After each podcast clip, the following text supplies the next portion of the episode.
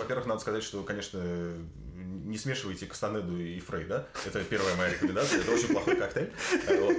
пара па па па па пау пау Привет, ребята! Вы находитесь в подкасте у Давида, в месте, где можете почувствовать себя живым. Сегодня у меня в гостях Саша. Саша, привет. Привет, Давид.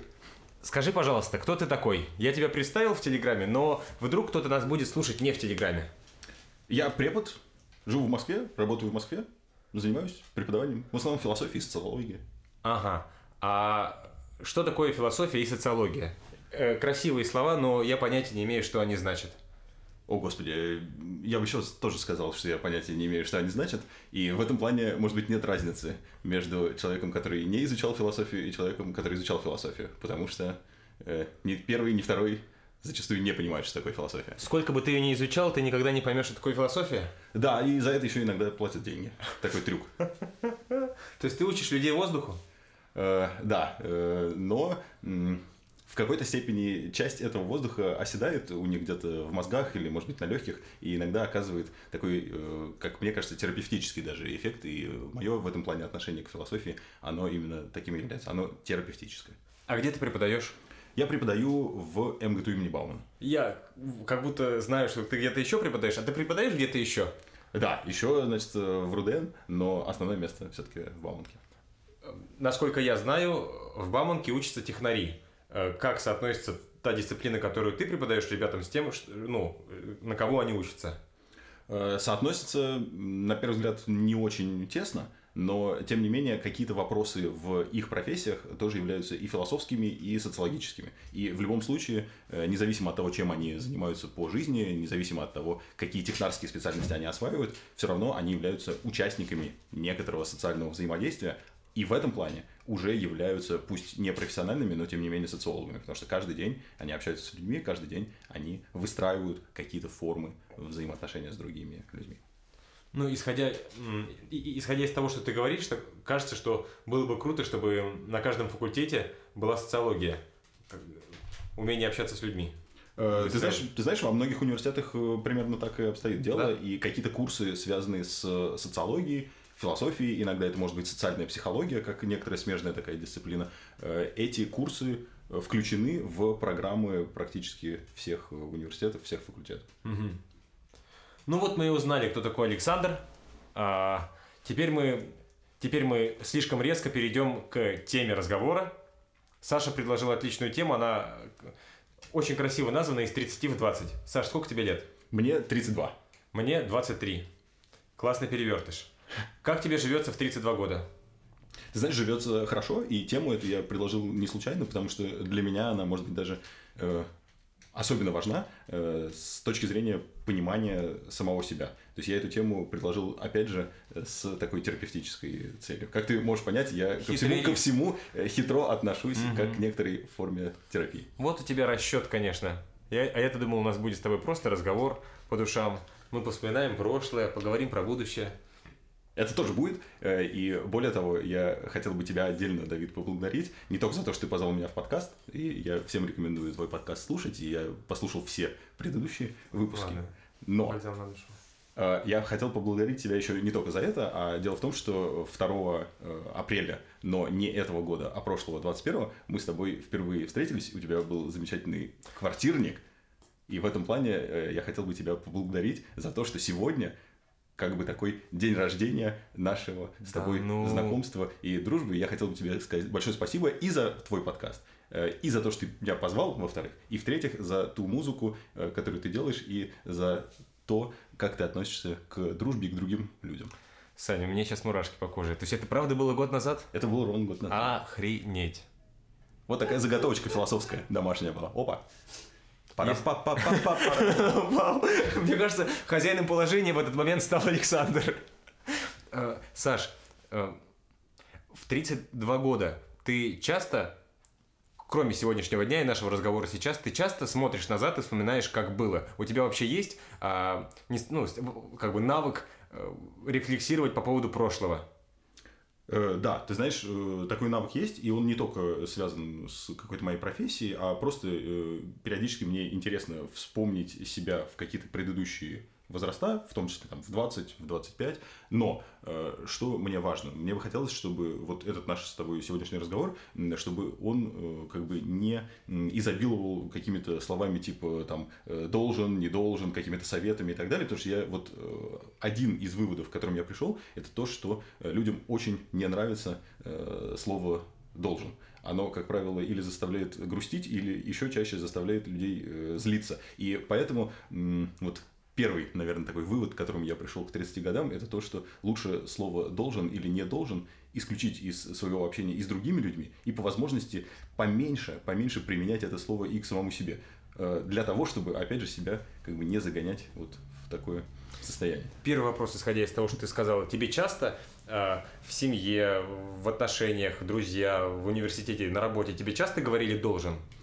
Периодически. Периодически, я думаю, что, э, наверное, не чаще, чем другим людям, но э, вот так по зрелому размышлению я прихожу к выводу, что все-таки довольно часто такое происходило. И э, это еще иногда было приправлено всякими советами, которых, может быть, я не просил. И вот тоже к 30 годам, ну, теперь уже к 32, я понял, что вот, может быть, лучше вместо советов использовать скорее какие-то просто рекомендации, а может быть даже просто человека выслушать. И в этом плане, опять же, мне кажется, что э, твой подкаст, он выполняет такую миссию, э, он позволяет людям что-то рассказать, да, то есть их выслушать, не давая им при этом каких-то наставлений, нравоучений, не читая им мораль и так далее. И вот в этом плане, на мой взгляд, хорошая философия отличается от плохой тем, что она не читает вот этих нотаций, морали, э, не дает каких-то директивных указаний, что там в жизни делать, э, должен, не должен и так далее. И вот мне кажется, такую хорошую философию как раз нужно э, развивать. Толкать дальше? Да. Удивительно, когда я ну, размышлял вот эти последние два дня по поводу того, как мы будем с тобой общаться, мне казалось, мы с тобой сядем, будем просто с тобой общаться, но у тебя такое, э, такая преподавательская харизма, что я как бы, я сажусь, начинаю тебя слушать, и я готов просто говорить, ага, Ага, и изредка задавать вопросы и не принимать роль ведущего совсем. И то есть мы, мы определили какую-то тему. Ну давай, я, я попробую со своей стороны ее дальше двигать. Вот, тебе 32, мне 23. Ты, э, ты помнишь свой вот этот прошлый десяток лет, э, по годам у тебя есть вот эти ступеньки или все смешалось?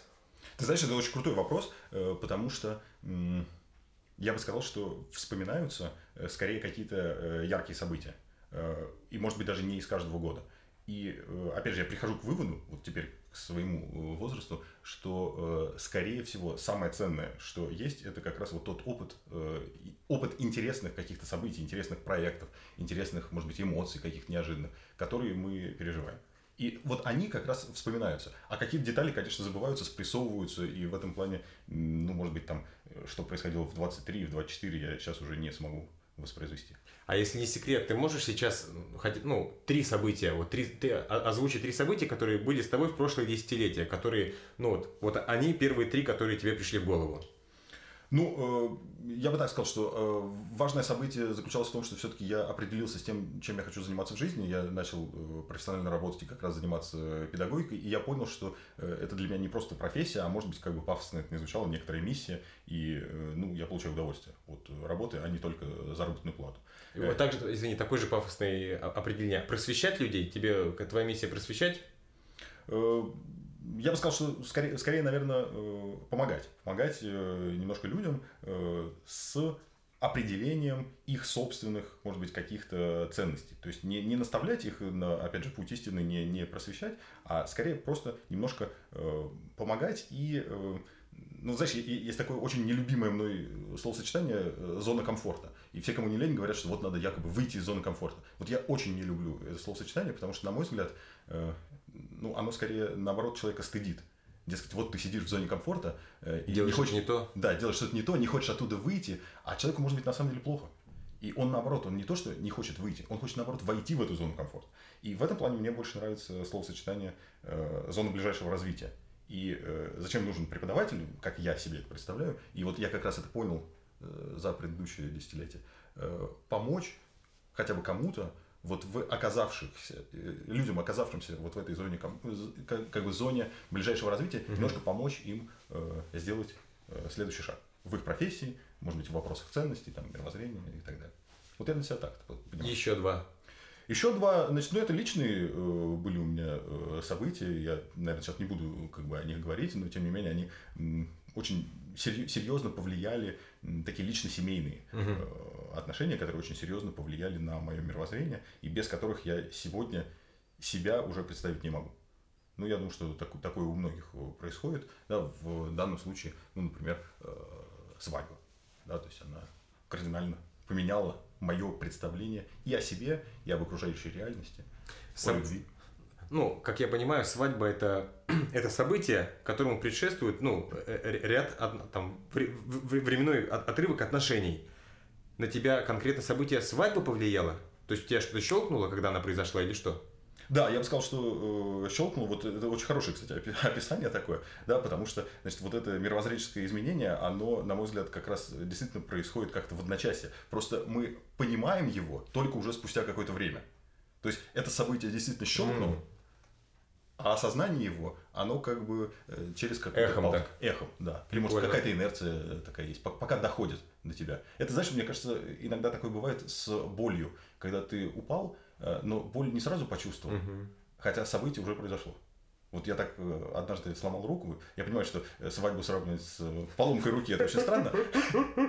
Хотя, с другой стороны, может быть, слово брак здесь подходит.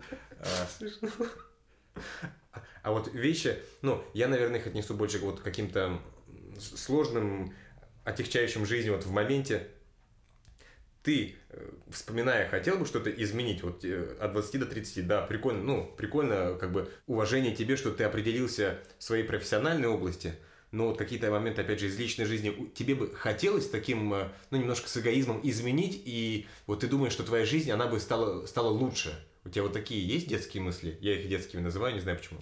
Подправить что-то, да? Да, да, да. Э, да, ты знаешь, бывает такое, и бывают такие мысли, и мне кажется, что э, вообще довольно э, естественное желание что-то в прошлом изменить не глобально, а именно вот какие-то э, штрихи, помарочки, там, убрать, немножко замазкой поработать, да, или там пластиком каким-нибудь. Такое у меня есть. И я действительно некоторые вещи хотел бы изменить, какие-то слова, может быть, не говорить, опять же, родным и близким, друзьям и товарищам. И мне кажется, что если бы была возможность как-то вот так в прошлое вернуться, слетать и, и подправить эти вещи, я бы это сделал, и лучше бы и моя жизнь как-то пошло, и, соответственно, моих э, друзей товарищей. Извини меня, пожалуйста. Маричка, ко мне. Э, возвращаясь к этому. Я у тебя не просто так спросил, э, и прикольно, что ты это сравнил со, штри- со штрихом. А насчет себя, вот про себя хочу сказать. Я иногда тоже вспоминаю какие-то неприятные моменты в основном, потому что хорошие, что их исправлять, они же, конечно, классные, они ну, приятные эмоции мне приносят. И я думаю, а состоялся бы я такой, какой я есть сейчас, если бы того говна не было.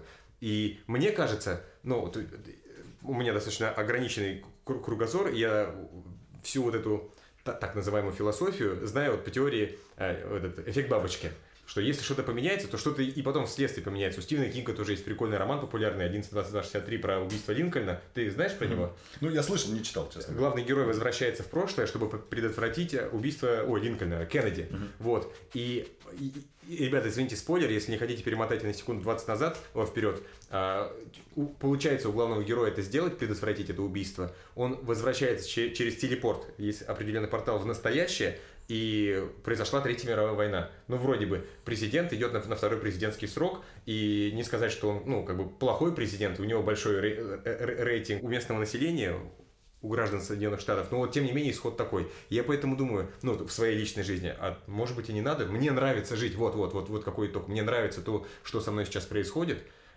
Вопрос к тебе, а тебе нравится, что с тобой сейчас происходит?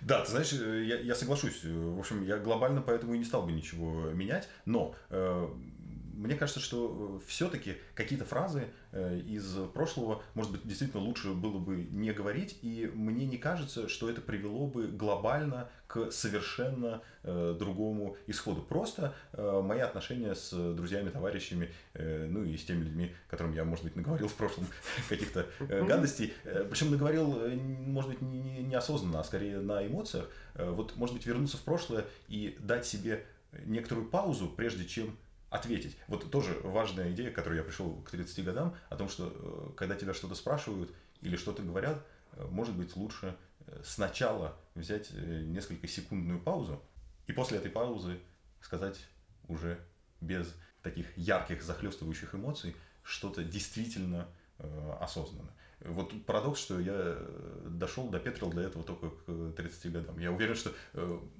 полно людей, которые до этой мысли дошли гораздо раньше, чем. Ну, опять же, я уверен, что многие люди до этого не доходят и э, позволяют себе вот этот импульс не э, гасить. И, ну, опять же, это в первую очередь относится к близких, ну, их близких людей. Вот, так что круто, круто. Я тебя поздравляю с этим. А я бы это назвал, то есть ты, ты, ты же, мне кажется, это все, все, все завязано на ощущении времени, и, ну, что важнее, вот эти две секунды твоего закрытого рта, или сейчас я что-то скажу, а потом время, которое у нас может быть с этим человеком потенциально вот, ну, развиваться в таком хорошем направлении, солнечном, мы это все тратим на какой-то размусоленный э, дерьма. Резкий переход. Приоритеты. То, что было для тебя важно, то, на что ты ставил акцентом. Вот, например, в начале третьего десятка – а ты до сих пор э, как бы, ну, делаешь акцент в, вот, в распределении своего времени на дню, там, на месяц, или кардинально изменилось это? Нет, довольно сильно поменялось, э, потому что, значит, ну вот, когда мне было 20, э, я совершенно по-другому, опять же, относился к каким-то семейным отношениям. То есть для меня семья в тот момент казалось, что, ну, это просто одна из форм такого взаимодействия с миром, но, опять же, одна из да, и не исключено, что она там на третьих-четвертых ролях. Э, сейчас э, как бы я совершенно по-другому к этому отношусь, и более того, в этом плане как бы мои приоритеты поменялись, потому что я понял, что э, значит, если ну, есть какие-то трудности в твоих семейных, в ближайших отношениях, то это оказывает колоссальное влияние и на все другие твои отношения с миром. И угу. самое главное, на самого тебя. И, э, может быть, я такую странную вещь скажу, но тем не менее, вот я считаю, что даже в какой-то степени наши там, какие-нибудь э, гормоны, да, которые у нас есть, они зависят от того, в каком таком психоэмоциональном состоянии мы находимся. Я понимаю, что значит, против этого выступят все нейрофизиологи мира, если вдруг они подписаны на твой подкаст.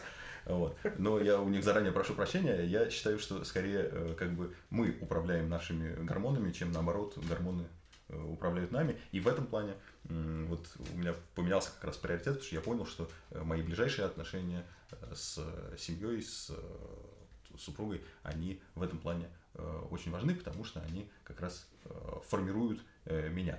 И в этом плане поменялись приоритеты довольно сильно. Что касается профессии, скорее наоборот, э, как раз приоритеты остались, и я в них укрепился. То есть в этом плане особых изменений, наверное, не произошло. Саш, что-то насчет семьи. Ну, объясню, объясню почему я, я делаю акцент на этом.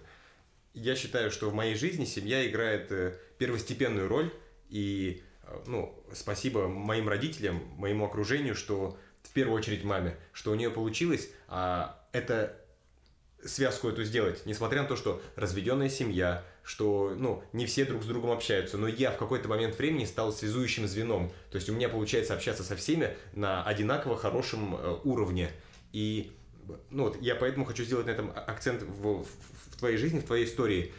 Ты в какой-то конкретный момент понял, что приоритеты нужно менять, и общение с твоим близким кругом непосредственно зависит, э, ну, на, э, как бы непосредственно влияет на твое, на твое мировосприятие? Или это просто, ну, как- как-то плавно с течением времени? Э, я, я думаю, что вот в данном случае скорее, наверное, плавно.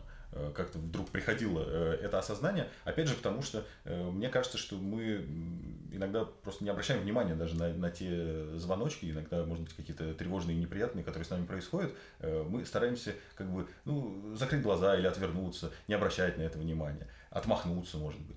А потом все равно мы сталкиваемся с этой реальностью и вдруг понимаем, что ну все, значит, нужно как бы и себя взять в руки, и ситуацию, и как-то на это все-таки уже посмотреть всерьез, вот так по-взрослому. И вот для меня вот это скорее такой эпизод э, взросления, потому что когда мне было 20, мне казалось, что, значит, ну, еще э, какое-то такое почти подростковое, э, даже самовосприятие.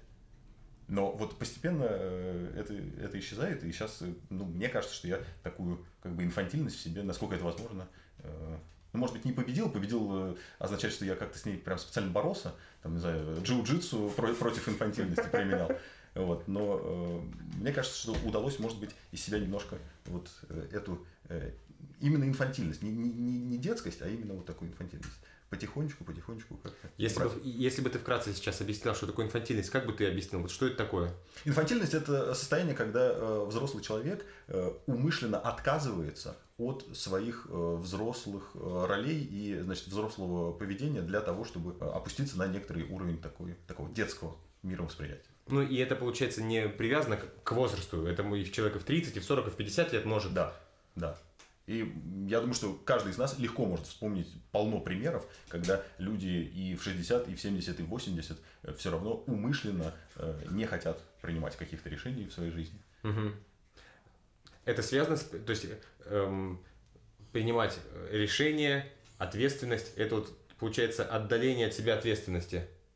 Да, инфантильность, я думаю, что можно так э, трактовать. Э, я не знаю, сейчас, э, если у нас есть минутка для тяжелой философии, Пожалуйста. то тогда я озвучу самую главную, как бы, такую философско-психологическую идею, которую я за вот эти 10 лет, с 20 до 30 для себя открыл.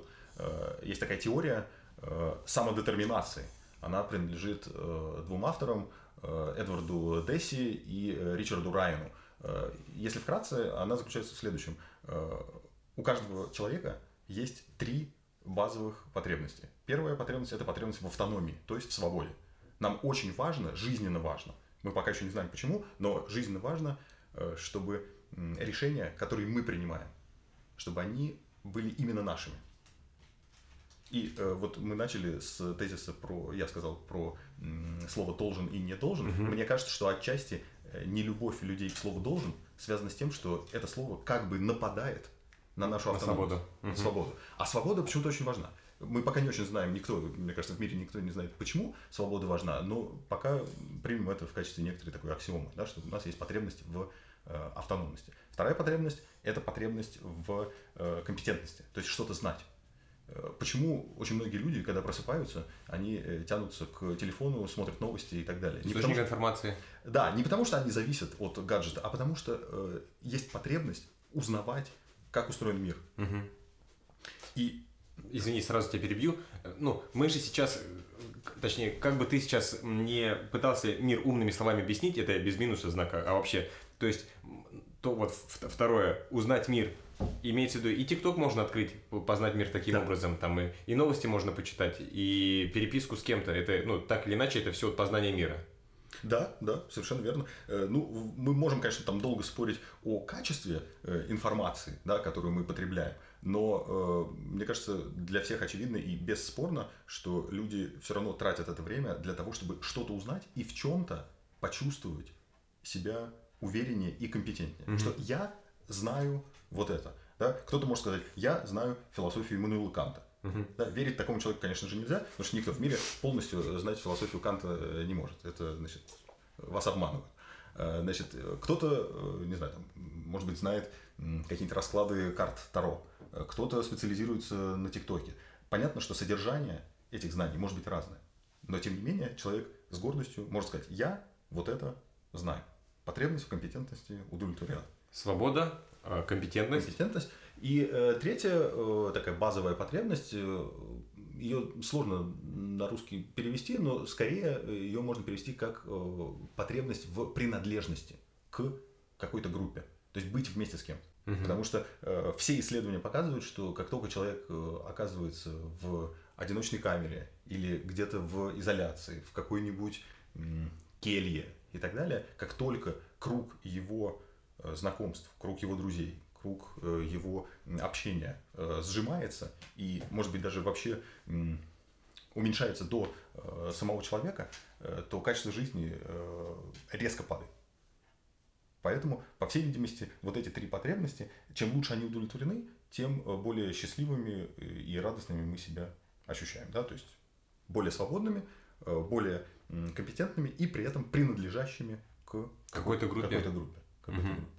На меня это эта теория э, самодетерминации, она произвела в свое время невероятное такое впечатление, потому что я присмотрелся и вдруг понял, что э, на этой теории как бы завязаны очень-очень многие другие философские, психологические, какие-то социологические концепции и так далее, потому что они все в итоге как бы сходятся к вот этим базовым установкам. Я понимаю, что сейчас они, может быть, звучат как э, такая банальщина, э, и вот я пришел к выводу, что, может быть, многие советы э, из 30 в 20, они на самом деле э, воспринимаются э, не как супер новости откровения, потому что они очень банальны. Uh-huh. Ну, то есть, типа, э, ценить свою свободу. Uh-huh. Это банальщина, но тем не менее, это... Э, но ты ее говоришь сознанием дела. То да. есть, ты понимаешь, что это значит, ты можешь объяснить.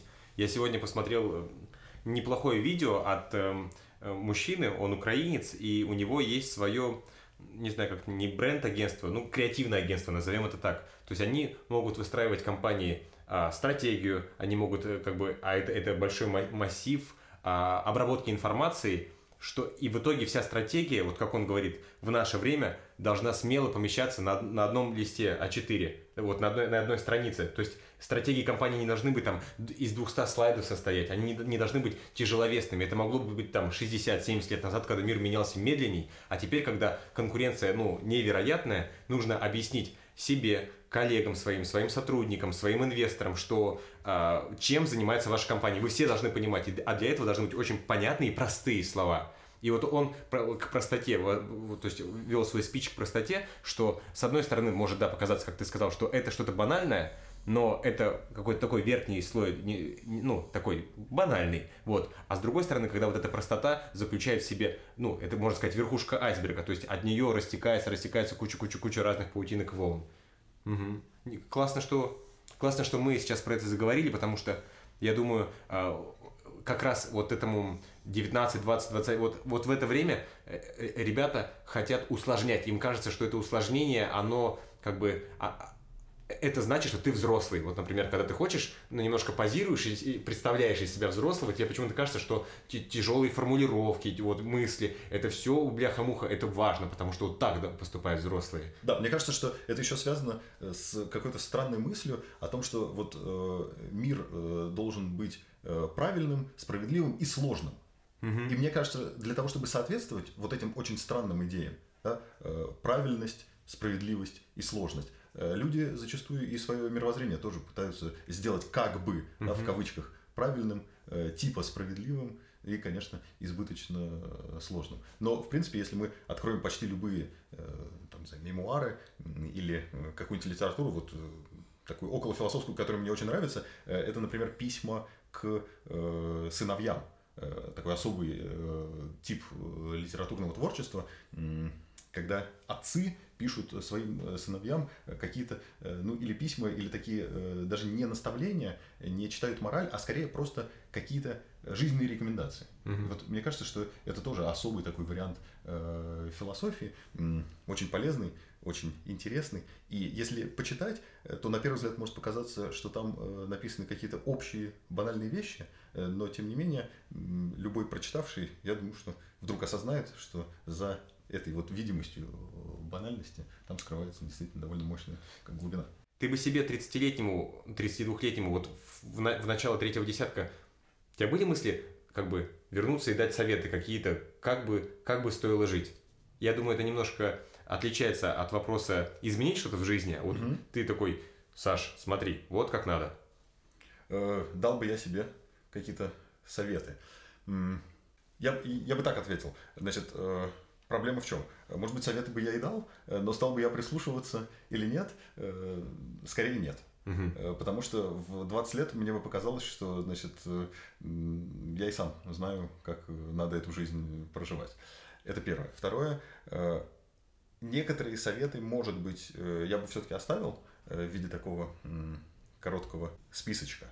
Да? И мне кажется, что, опять же, в, в, в этом плане эти советы, может быть, даже лучше не называть советами, опять же. Э, потому что совет, э, на мой взгляд, это все-таки некоторая инструкция, как надо действовать. Угу.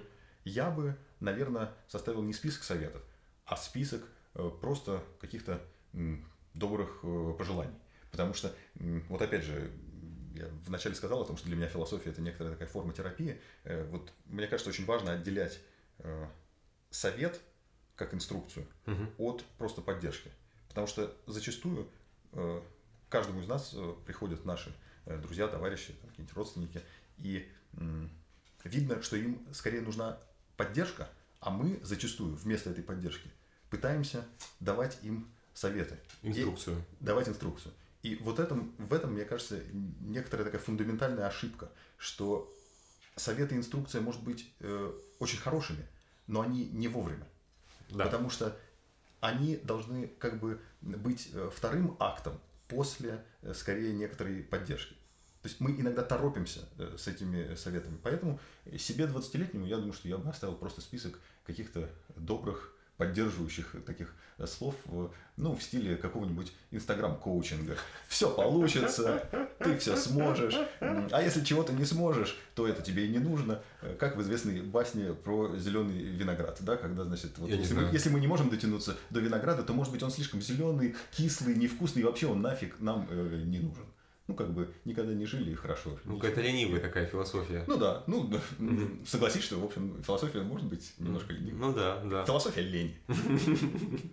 Ты в 20 лет чаще учился на своих ошибках, или у тебя был навык э, познавать мир через чужие ошибки и решение проблем? Это очень сложный вопрос, э, потому что я бы так сказал, что э, я начинал э, только учиться на э, своих ошибках, потому что к 20 годам, как мне кажется, каких-то прямо фундаментальных ошибок я не совершил. Я объясню почему. Э, не совершил, потому что э, до 20 э, лет, э, скорее всего, не совершал никаких поступков. Как ты можешь догадаться, если ты ничего не делаешь, вполне возможно, что ты не ошибешься. Э, вот меня в свое время поразила э, очень странная такая ну, как бы философия э, Обломова Угу. Да, что, может быть, э, лежа на диване, ты ничего не делаешь, но в том числе ты не делаешь плохого. Угу. Да, как бы такая э, очень своеобразная позиция. И мне кажется, что я вот только в 20 лет начал учиться на ошибках и, конечно, э, значит, э, на своих, потому что, чтобы осознать ошибки других людей, ну, для этого все-таки мне в тот момент не хватало ни, ни мышления, ни каких-то познаний, ни спокойствие, уверенность. Еще эмоции ведь довольно мощно захлестывают, когда тебе 18, 19, 20. Угу. Да, и в этом плане совладать с ними, э, я думаю, что, ну, я так вспоминаю, не всегда мне удавалось. Ты помнишь момент, когда... Я объясню свой вопрос своим примером. Ты помнишь момент, когда ты почувствовал, что ты думаешь, что у тебя голова работает? Угу. Да, да. Вот э, как раз э, такая работа головы, вот она примерно где-то вот в возрасте 20-21 года так началась. И я вдруг понял, что какие-то вещи м, не просто мною пересказаны из прочитанных, например, книжек, а э, созданы в результате некоторого, ну, прости господи, творческого акта. Угу.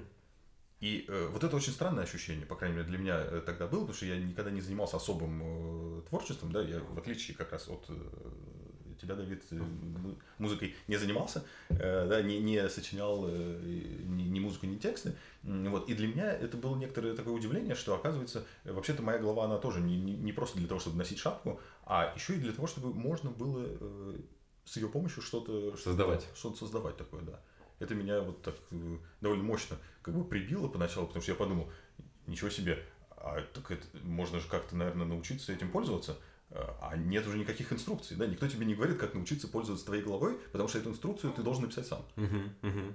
Более приземленный вопрос. Что со здоровьем на том четвертом десятке? Э, здоровье. Ты, ты ощущаешь последствия какие-то от тех поступков, которые ты совершал в третьем десятке? Да, здоровье ухудшается. Это, опять же, довольно банальная вещь. Э, но я бы так сказал, надо проходить э, ТО периодически, э, следить за организмом, но, конечно, организм явно работает в этом плане не так весело, как в 20 лет. Я думаю, что это подтвердит любой 32-летний человек, просто вспомнив, сколько и, значит, до, до, до какого времени можно было проводить вечеринки, когда тебе 20, Э, и, условно говоря, о каких вообще вечеринках можно говорить, когда тебе 32? Особенно если ты в браке. Тут еще и нужно время рассчитать, кто во сколько освободится, где вы встретитесь, куда вы пойдете. Время брака? Не-не, не, не время брака. Вот вы, вы собираетесь, например, куда-нибудь, вот, вот вы идете вместе. Вот ты, ты идешь с Бауманки, с Бауманской едешь, Даша едет с охотного ряда, вам нужно, ага, а ехать вам нужно, например, там, не знаю, э, в Химке, вот так грубо. Ага, нам нужно пересечься, вот во столько-то поехать туда, нам же еще обратно домой ехать, да, Даш? Мы не поедем в Химки. вот, вот, в 32 года уже идут такие размышления, мы просто не поедем в Химки. Э, насчет, насчет ТО. Э, ты проходишь ТО, потому что одно дело сказать и понимать, что за здоровьем нужно следить, но эту мантру можно и в 20 лет читать. У тебя получается быть ответственным за свое здоровье? Э, Да, ты знаешь, я э, в этом плане э, стараюсь действительно проходить ТО, и иногда, может быть, это даже как-то выглядит смешно, потому что вот я там себе планирую посещение тех или иных специалистов, и многие мои друзья, товарищи удивляются этому и считают меня как бы пенсионером, но вот так я, опять же, себя, может быть, немножко успокаиваю, да, что все-таки, все-таки я не... Проживу чуть дольше, чем они. Ты знаешь, у меня нет такой, кстати, цели прожить дольше, там, чем мои друзья, но у меня к, моему собственному здоровью отношение такое тоже немножко философское. Э, Я для себя понял тоже вот не, не очень давно, наверное, пару лет назад, что если мое здоровье будет ухудшаться, то, опять же, как бы моя семья и мои близкие, они от этого тоже пострадают. И поэтому я как бы должен, э, опять же, да, вот это слово должен, Э, я скорее планирую, да, заботиться о себе, в том числе по некоторым этическим причинам, да, то есть чтобы не подставлять Своих близких. своих близких своим ухудшающимся э, здоровьем. Мгм, мгм. И поэтому э, цели э, прожить дольше, чем все остальные, может быть, э, такой прямой и нету. Но, тем не менее, за- заботиться о здоровье, мне кажется, что как раз я стал, вот, наверное, в последние годы, не то чтобы фанатично, но прохожу вот того, как я и сказал.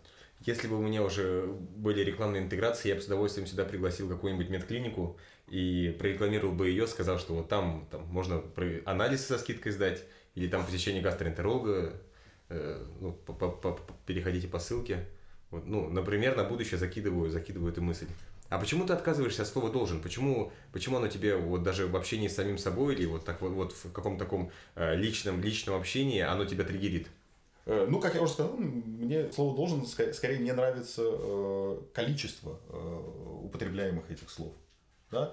То есть, э, может быть, если бы их было поменьше, э, каждый из нас чувствовал бы себя чуть более свободно, чуть более э, счастливо. Ну, знаешь, вот это, а, говоря о чистоте э, употребления того или иного слова, и, и, и, и с должен я согласен, мне кажется, просто размывается, размывается определение этого слова. Чем чаще человек произносит это, тем меньше понимания между людьми, что, сука, это слово означает. Поэтому так важно перед тем, как вести какой-то, грубо говоря, судьбоносный разговор, нужно на берегу остановиться и определиться, кто, что для вас это означает. И Просто ты сказал должен между нами вот сейчас, и то, что ты говорил до этого, как бы было понятно, что ты спок- спокойно его употреблял, то есть контекст был ясен. О, контекст. Ты, ты знаешь, мне кажется, это какая-то, может быть, такая инфляция слова должен, да? То есть, если мы, его, Определенно. если мы его часто употребляем, то оно как бы раздувается, раздувается, раздувается. Пузырь. Да, и что дальше происходит? Или, э, значит, этот пузырь лопнет, Мгм. Или другой вариант, что э, это слово, оно станет настолько большим, что уже будет совершенно непонятно, что конкретно оно э, реально обозначает. А ты помнишь, возвращаясь к теме, ты помнишь, какие, какие слова ты чаще всего употреблял вот в этом э, третьем десятке? Вот э, какой-то вот пул твоих любимых слов, определений. Они могут э, относиться к разным м, областям жизни, но вот э, что вот в, в твоем словаре чаще всего использовалось? Самое часто употребляемое слово в моем словаре – это слово «ну». Да? Да. Причем, если посмотреть какую-то мою переписку э, или, в общем-то, просто послушать мою речь, то там действительно довольно часто я начинаю с «ну». Наверное, в письменной речи гораздо чаще. Э, Не знаю, о чем это свидетельствует. Здесь нужно как раз вот Кастанеду и Фрейда подключить к нашему подкасту. Э, Прямое подключение. Ты заметил, как я только что сказал к нашему подкасту? Да, да, да. Ну, потих- экспансия. потихоньку, да, да. Завтра вы переедете сюда. Почему нет? Все переезжаем сюда в подкаст Мгм. к Давиду. Да, место, где вы можете почувствовать себя живым. Итак. Даша намекает, что нам пора закругляться. Нет, Мы, мы ее не слушаем. немножко мэнсплейнинга. А что это такое? Блин, я забыла твою Мэн- способность задавать вопросы, что надо объяснять. Ну, это такое, типа, э, пренебрежительное немножко отношение к женщинам, типа, да, она там ничего не понимает, я А, сейчас не объясняю. мне казалось, что мэнсплейнинг это когда мужчина э, пытается э, снисходительно женщине объяснить э, какие-то термины, Мгм. значения каких-то терминов, предполагая, что женщина сама не способна к интеллектуальной деятельности. Мы снова здесь. Ура! Как изменилось твое отношение к быту и к повседневности?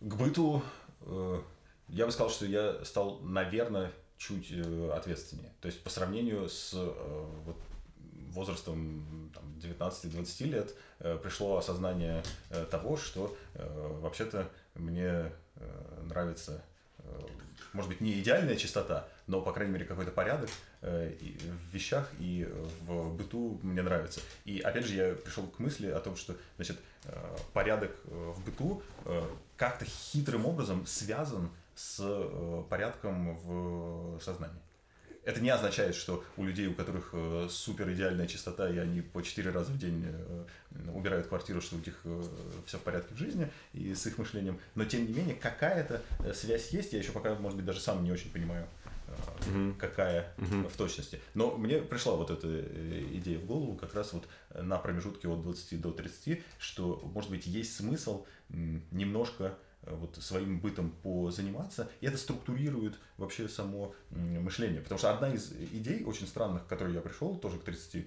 э, это то, что значит, нужен более-менее хотя бы какой-то план. Не обязательно э, расписывающий каждое твое действие в течение дня, месяца, года, там, десятилетия, но какой-то план необходим, и это тоже своего рода как бы уборка. Да? Да. Когда ты создаешь чек-лист того, что ты э, хотел бы сделать и, или, может быть, планир, планируешь сделать. Ой, ой, очень намеревалось просочиться слово «должен». Или должен, да, потому что, конечно, все-таки некоторые э, долги э, нам всем приходится э, платить. Классно, что ты упомянул про планы, что, ну, это показатель взросления, что я имею в виду под взрослением, чувство ответственности перед собой и перед близкими. Типа есть необходимость простро... ну, как бы продумывать шаги, предопр... что-то предопределять. Я тоже хочу сказать, что вот э, сейчас вот в своем 23-летнем возрасте я вот за последние три года ощутил не то чтобы прелесть, но важность быта. Под бытом я подразумеваю в первую очередь квартиру. То есть вот э, где, где я сплю, как часто я меняю постельное белье, там в, как, в какой домашней одежде я хожу, как часто я мою посуду, как бы разрешаю ли я себе, чтобы посуда была грязная. Чаще всего нет. То есть все это находится в каком-то балансе. Но иногда я позволяю себе, зная, что я как бы люблю порядок, я могу позволить себе не мыть посуду. И делать это, например, дней 5-6. У меня есть объяснение, потому что я делаю какое-то очень другое важное дело. И я себе разрешаю, даю скидку. То есть э, такая получается игра с самим собой, что э, я знаю, что я могу, но мне нужно сделать что-то другое. И позже я к этому вернусь. Когда я доделаю это дело, я к этому вернусь. Это, мне, знаешь, ну, иногда нравится как, как ребалансировку производить. И, то есть, вот, например, покурить в комнате, бляха-муха. Вот, поку... вот просто, это же будет вонять, одежда будет пахнуть. Но почему-то я могу позволить себе сделать что-то плохое, при этом понимая, что это плохо – и сделать это, ну, так вот, в виде исключения. Вот. Да, я понимаю, особенно если это, например, чужая комната, никакой проблемы нет, там покурить. Э, ты знаешь, мне кажется, это какое-то такое э, отложенное удовольствие, э, очень специальное, да? Когда специальное, ты, да. Когда ты не моешь посуду, не потому что ты не можешь, а потому что ты знаешь, что ты можешь это сделать, но не сейчас. Угу, угу, угу. Только что мы узнали, небольшое постыдное удовольствие Давида помыть посуду через да, три дня. Через три, два, один. Пип-пип. И возвращаясь к повседневности, тоже э, хочу сказать, недавно вот мы вот э, с Сашей Мизевым, с героем э, первого подкаста интервью, размышляли о, о, о повседневности, о, ну, о происходящем на дню. И у нас заходила речь о как бы вертикали эмоций и горизонтали этих эмоций. И я, я рассказывал ему, что я стал понимать кайф о регулярности и вот этой повседневности. Прикольно, прикольно себя часто чувствовать в живым, живым, то есть как бы понимать, что я делаю, где я нахожусь, соотносить себя вот со всем, что тебя окружает. И, то есть, и получать от этого удовольствие если я наливаю воду в стакан на работе, например, из кулера, я получаю от, от этого удовольствие. Конечно, оно пассивное, оно несравнимо там с классным диалогом, вот как сейчас мы общаемся, то есть это более, здесь, здесь больше крючков, за которые можно зацепиться. Но, блин, и даже стакан воды, он, в нем тоже есть кайф определенный. Я могу вернуть себя в прошлое, просто потому что я, я, я помню, что было до этого и что было, и что было после этого, потому что вот во всей этой горизонтали я получал удовольствие, я наслаждался жизнью, я радовался ей. Даже если какая-то хуйня происходила, извините меня, я все равно как бы а, я сам, я получал это удовольствие. То есть и вот мне сейчас 23, и интересно получать от жизни удовольствие разным способом. из- из- из-за того, что быт составляет 90, там, не знаю, 8-9% нашей жизни, мы или можем ее просрать, или мы можем не, не просрать. Мы- мы- ну, как бы, чувак, там, чувиха, это же, это же твоя жизнь. Э, Это как бы тебе вечером идти домой, там, общаться с близким, или ты одна живешь, один живешь, и, или ты теряешь это время, и потом умираешь как бы с просранным огромным количеством времени и вспоминаешь что-то на смертном одре, там, 3-4 своих события, или же ты можешь сказать, блин, а вот, вот, вот, вот тогда, вот я туда посмотрел, вот на дерево, посмотрел на дерево, и свет так упал, и классно же было. Вот хочется очень относиться к жизни так, и хочется, чтобы как можно больше людей относились к жизни так, потому что, ну, как бы это, это же ценно, как бы вот все золото в этом, вот как бы все вот эти, ну, дальше у меня какие-то там банковские ячейки появляются, короче, вся ценность в этом состоит. Да, я полностью согласен, потому что э, мне кажется, ты сейчас э, описал такое э, очень э, как бы наполненное, полноценное существование человека, да, когда человек может действительно получать удовольствие, может быть, даже от незначительных э, вещей, но тем не менее э, он э, живо ощущает э, себя не просто частью, не знаю, там, профессии или частью страны, Конечно. а ощущает себя здесь и сейчас живым, да, более-менее здоровым, но опять же, понятно, что в 23 здоровье больше, чем в 32, э, это очевидно и так далее, Э, но э, если побыть э, таким э, душнилой, то в социологии есть для этого относительно неплохой термин. У э, Ирвинга Гофмана, такого американского социолога, есть термин «фрейм», э, когда он говорит о том, что фрейм – это некоторая рамка э, повседневного взаимодействия. Соответственно, она открывается, что-то происходит, и потом она должна закрыться. Да, вот как с наливанием воды. Да, то есть это тоже некоторое рамочное такое мероприятие. И э, Гофман считает, что в принципе из этих фреймов и состоит вся наша жизнь. Например, фрейм приветствия, когда мы протягиваем человеку руку, он ее пожимает, фрейм закрывается, и мы проходим э, напротив друг друга, навстречу друг другу по коридору, допустим. Ну, то есть, э, пр- просто чтобы по- понятие лу- лучше для себя усвоить. Фрейм, скрипт, ты имеешь в виду, то есть как, как, как Да, это очень про- похоже. программа да, какая-то. Да, да, ага. да, совершенно Сценарий. верно. Мгм. Совершенно верно. И поэтому нам э, непривычно, э, грустно, иногда даже тревожно, когда эти фреймы, например, открываются, но не могут быть закрыты. Да. Когда мы протягиваем человеку руку для приветствия, он проходит мимо. Мгм. Да, и мы не знаем, что в этот момент нужно сделать с этой рукой, мы зависаем в пространстве, и вот как бы, э, выражаясь так э, театрально, вот эта мизансцена, она во многом построена на том, что у нас было какое-то ожидание не только от другого человека, Да. но ожидание от самого себя. И это ожидание не сработало. Мы ошиблись. Неважно по какой причине. Может быть, человек нас не заметил, может быть, он близорук, да, может быть, он не хотел Да. э, пожимать нам руку. Но самое главное, что фрейм не закрыт. И поэтому мы вынуждены придумывать с этой э, протянутой вперед рукой э, какое-то игровое действие для того, чтобы хоть как-то значит, вернуть себе... Закрыть его. Закрыть этот фрейм и вернуть себе ощущение того, что все более-менее с нами и с э, миром вокруг нас нормально. И поэтому Гофман, конечно же, говорит о том, что э, значит, эти фреймы, они все равно будут как-то закрыты, но э, последствия для нас от э, разных вариантов закрытия этих фреймов, они могут быть разные. И Мне кажется, что вот один из выводов, к которому я тоже так пришел и благодаря профессии, и просто благодаря жизненному такому опыту, заключается в том, что значит, к вот этим фреймам социального взаимодействия желательно, насколько это возможно, относиться чуть легче и проще. И если мне кажется, что мир э, значит, вот, как-то не соответствует моим э, представлениям, э, то, может быть, ну, нужно, э, опять же, отфильтровать э, сами представления. Представление, да. Сами представления. Я бы хотел перейти к завершающей теме. Не буду скрывать, это предложила Даша. А, Рассказать, как проходит твой, как, как проходил твой 23-летний день. Перед этим я хочу свой день описать. Может быть, это тебя что-то натолкнет, а ты вспомнишь какие-то свои, а, свои кадры из 23-летней жизни. Я в последнее время встаю в 8-9 утра, я делаю это после двух будильников, и просып... у меня работа в 11 часов. Ну так вот, я просыпаюсь, я ем уже там, не знаю, последние года два э, овсяную кашу стабильно. Мне нравится овсянка. Э, там, если есть бананы, я добавляю бананы. Могу приготовить чай, могу приготовить кофе. И это почему-то почему очень как бы резко меняется любовь к кофе, любовь к чаю, любовь к кофе, любовь к чаю. Я иду гулять с собакой, я это делаю в среднем минут 15-20 в среднем. Вот, там, зуб почистил, себя привел, обязательно привести себя, даже если как бы не выспался.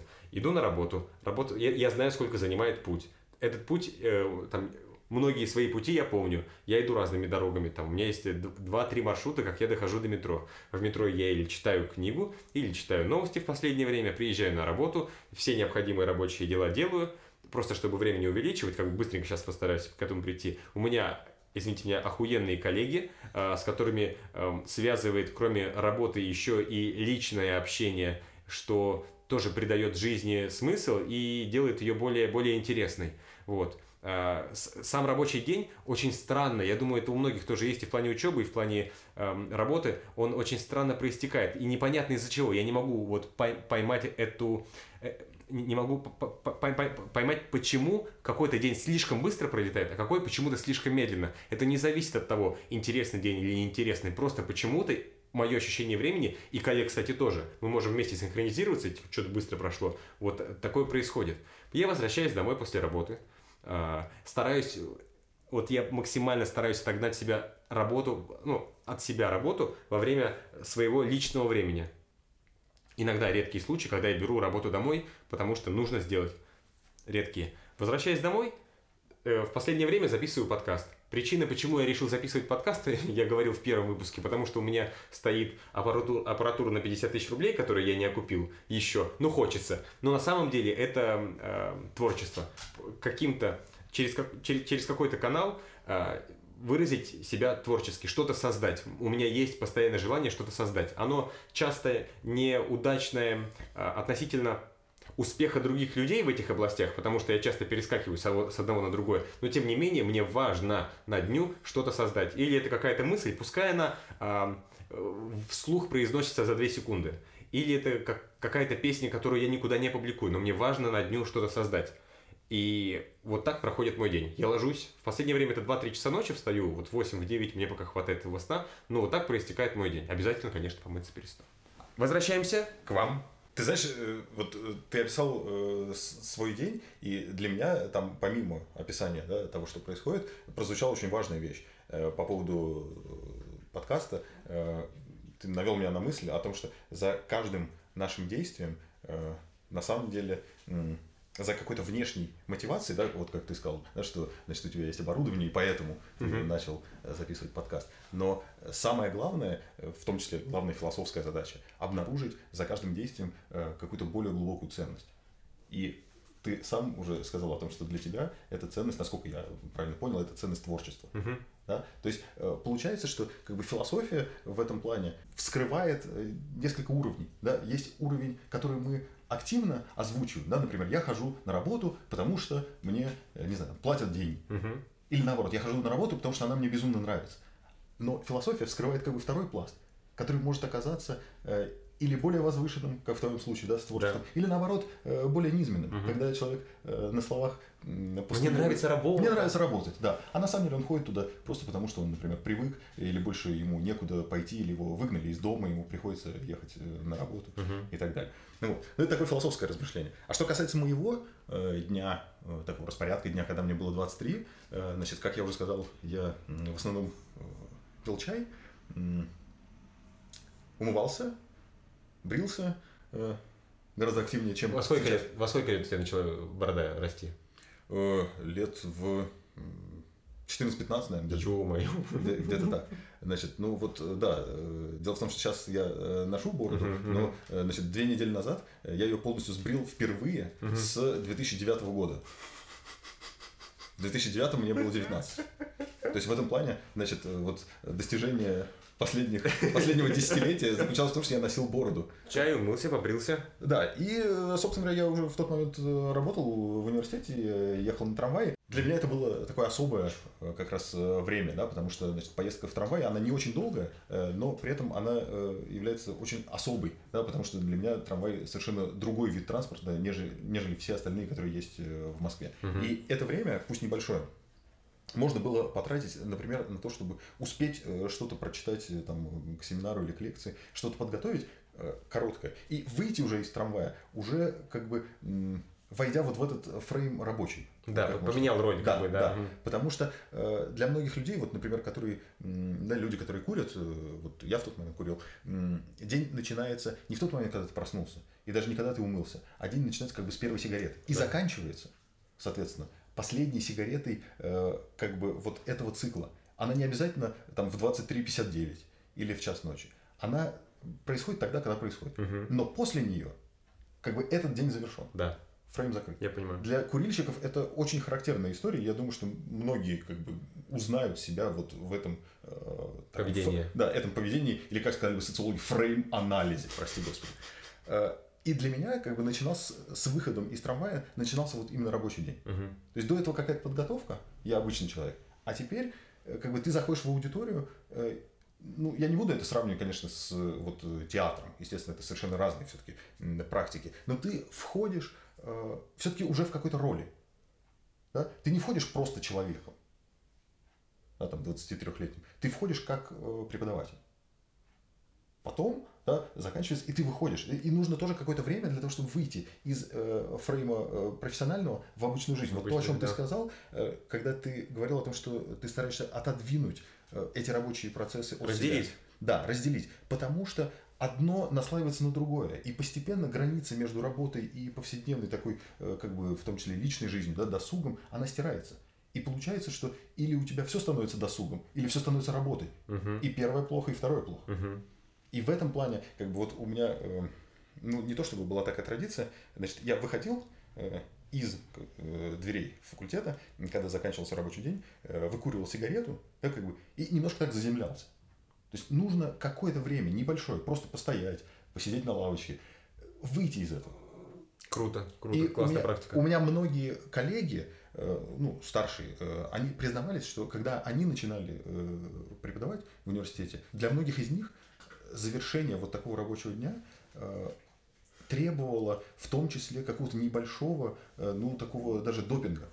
То есть, э, условно говоря, вот есть мои коллеги, я не буду, естественно, их называть, их имена, им требовалось, например, там, ну, допустим, выпить какую-нибудь бутылку пива, не потому что они были алкоголиками, а потому что им важно было в этот момент как бы себя немножко эмоционально притупить.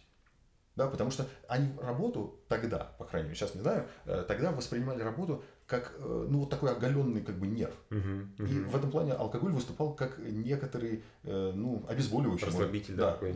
Да, то есть как бы не- некоторый формат вот такого расслабления для того, чтобы можно было вернуться к, Как- повседневной. К жизни. Да, повседневной жизни. Я не знаю, как, например, в театре обстоят дела, но мне почему-то кажется, что для многих актеров вот какие-то такие пагубные привычки и э, зависимости, это не потому, что э, люди какие-то слабые, да, как иногда вот э, ну, не знаю, общественное мнение может сложиться, да, вот, что вот люди слабые, поэтому, значит, вот они там э, лицедействуют и выпивают. Спились. Нет, скорее наоборот. Они настолько ответственно э, и мощно относятся к своей работе и пропускают эту работу сквозь себя, что единственный способ, наоборот, из вот этого возвышенного мира театра себя вернуть к повседневности, это применение вот каких-то Пропорционально да, твоей, да, ответственности. Да, да. Это я ни в коем случае не хочу оправдывать, да, какие-то пагубные привычки, э, спонсировать, тем более, что нету пока еще коллабораций э, у Да, подкаста с, с алкогольными компаниями, брендами, да. да, может быть, это будет в будущем. Мгм. Вот. Я не хочу как бы оправдывать да, пагубные привычки, но мне почему-то кажется, что для многих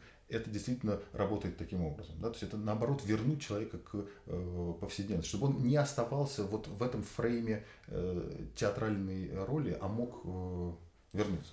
Ну, тут, знаешь, я хочу вернуться к нашему разговору про чистоту дома, потому что вот ты говоришь, общество ну, признает это как слабость, а- определяет как слабость. Я являюсь частью этого общества, которому ну, говорит, что, видимо, чувак э, дал себе слабину, и у него не хватает уверенности в себе, и нет людей рядом с ним, которые сказали бы, так, дорогой, ты давай-ка не, не еблань, если ты хочешь играть хорошо и как можно дольше делать это хорошо, следи за своим здоровьем, как минимум. Это такая база, базовая вещь, базовая не потребность, а важность. Вот. И, ну, тут с людьми какая-то, ну, не знаю, я, я, я считаю, что это бомба замедленного действия.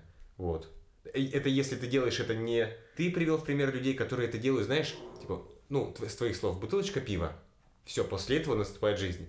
А мне кажется, если мы взяли уж театр за пример, у- у людей с э, как бы не то чтобы нестабильной, но подвижной э, с эмоциональностью, у них есть возможность увеличивать этот предел, увеличивать эту дозу, не замечая сначала.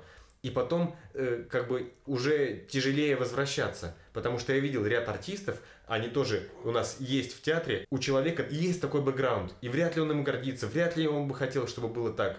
Но э, и, и он талантливый человек, но почему-то вот тогда и его не остановили, и он такой типа, а, одна бутылка, две бутылки, три бутылки, наркотики, а!» вот, а потом уже чувак, знаешь, такой, «А, ну, видимо, не надо было. Ты знаешь, мне кажется, это очень такая сложная и тяжелая тема. Да, В- конечно. В, в том плане, что э, отследить э, вот эти тревожные э, звоночки своего или чужого поведения э, невероятно сложно, потому что мы можем узнать, что они были звоночками только уже по итогу. Да. А когда, э, значит, они э, звенели, э, может быть, этот, э, как бы, я не знаю, как сказать по-русски, э, этот звон воспринимался просто как э, Шум. фоновый шум. Да. И для того, чтобы его услышать, нужно э, какую-то дистанцию по отношению к этому шуму занять, и тогда только видно, что, значит, вот здесь можно было, вот здесь можно было, вот здесь можно было э, обратить внимание там на м, свое здоровье, на свою какую-то пагубную такую. Ну да, просто так, так не хочется, чтобы ни в возрасте с 20 до 30, ни с 30 до 40 не нужно было отдаляться, м, как бы, вот весь этот путь отдаления, как бы на, на нем присутствует огромное количество ошибок, каких-то переломных моментов, которые э, не то чтобы пагубно, но нежелательно влияют на твою жизнь. Как бы было бы классно, чтобы э, не ты в пропасть падал, а вот ты упал, а человек тебя пой- пой- поймал. Вот очень хочется, как бы, чтобы находился рядом этот человек, если ты сам не способен это делать. Просто я, ну, я, я, я, ратую за то, чтобы, знаешь, вот ми- ми- мир жил классно. Вот как бы если у человека говно, мы его из этого говна поднимем.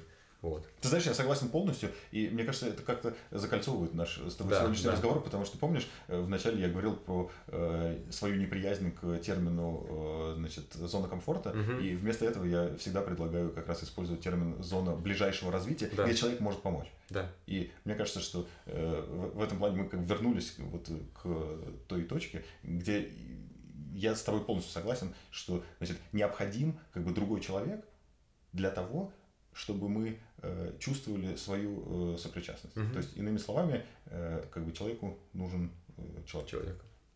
Это отличное завершение нашего подкаста, Саш. Человеку нужен человек. Я бы хотел в постскриптум еще а, предложить тебе, предложить людям какую-нибудь, а, ну, это не обязательно книга или эссе по философии, что большинство из них, из, и вот, из наших слушателей, могли бы прочитать, что находится в доступе, и чтобы они могли прочитать без э, вот такого бэкграунда, как у тебя. Э, Философская литература, я бы так сказал, она при прочтении или сразу нравится, э, или сразу не нравится, и вот это первое ощущение, оно очень долго сохраняется. Э, Поэтому я бы, наверное, сегодня советовал не, не чисто философскую литературу, а вот сегодня мы обсуждали небольшой такой текст дома, он называется «Я карандаш». Э, Там буквально четыре страницы, Э, значит, автор э, по фамилии Рид, «Я карандаш», я думаю, что этот текст могут все прочитать. Он скорее про вопросы экономики, но во многом он еще и про то, как устроен мир. И самая главная мысль, которая мне, по крайней мере, там нравится, это то, что мир устроен очень хитрым образом, но основа его заключается в том, что люди друг с другом взаимодействуют. Вот я бы такой текст советовал. Он называется «Я карандаш». Его можно найти в открытом доступе. Да. Дам ссылку на него. Саш, спасибо тебе огромное за это общение. Оно получилось каким-то а, и, и глубоким, и поверхностным, и смешным, и с какими-то такими обдумывающими паузами. Я не ожидал, что у нас, если честно, сложится такой э, диалог. Я думал, это будет или... Это, я думал, это будет хорошо. То есть, ха! Но мне пришлось немножко попотеть. Вот. И Я, я этому очень рад. Спасибо тебе большое. Ты знаешь, Давид, спасибо тебе большое, потому что мне тоже пришлось попотеть, и мне кажется, это как раз свидетельствует о том, что действительно э, получился настоящий диалог, и я извиняюсь, если периодически он превращался в какую-то душную лекцию, но ты меня оттуда вытаскивал, протягивая руку, и за это тебе большое спасибо. Спасибо. Мы пожали друг другу руки. И это 2 апреля 2022 года. Проходит ничуть не хуже, чем 2 апреля 2021 года, когда вы сидели и слушали меня на квартирнике. Спасибо вам большое, ребята. А, я также дам ссылку, кроме на статью «Я карандаш» на телеграм-канал Саши. Я предлагаю вам перейти на него и подписаться, потому что Саша простым языком рассказывает ну, про, про свое понимание мира и делает это, что важно, простым языком. Вот, так что переходите на его телеграм-канал, а также, если вам понравилось наше общение, и вы бы хотели им поделиться с кем-нибудь, то, милости прошу, делайте это с большим удовольствием. Э, вы находитесь в подкасте и находитесь в подкасте у Давида, в месте, где можете чувствовать себя живым. До новых встреч. Пока-пока, ребята.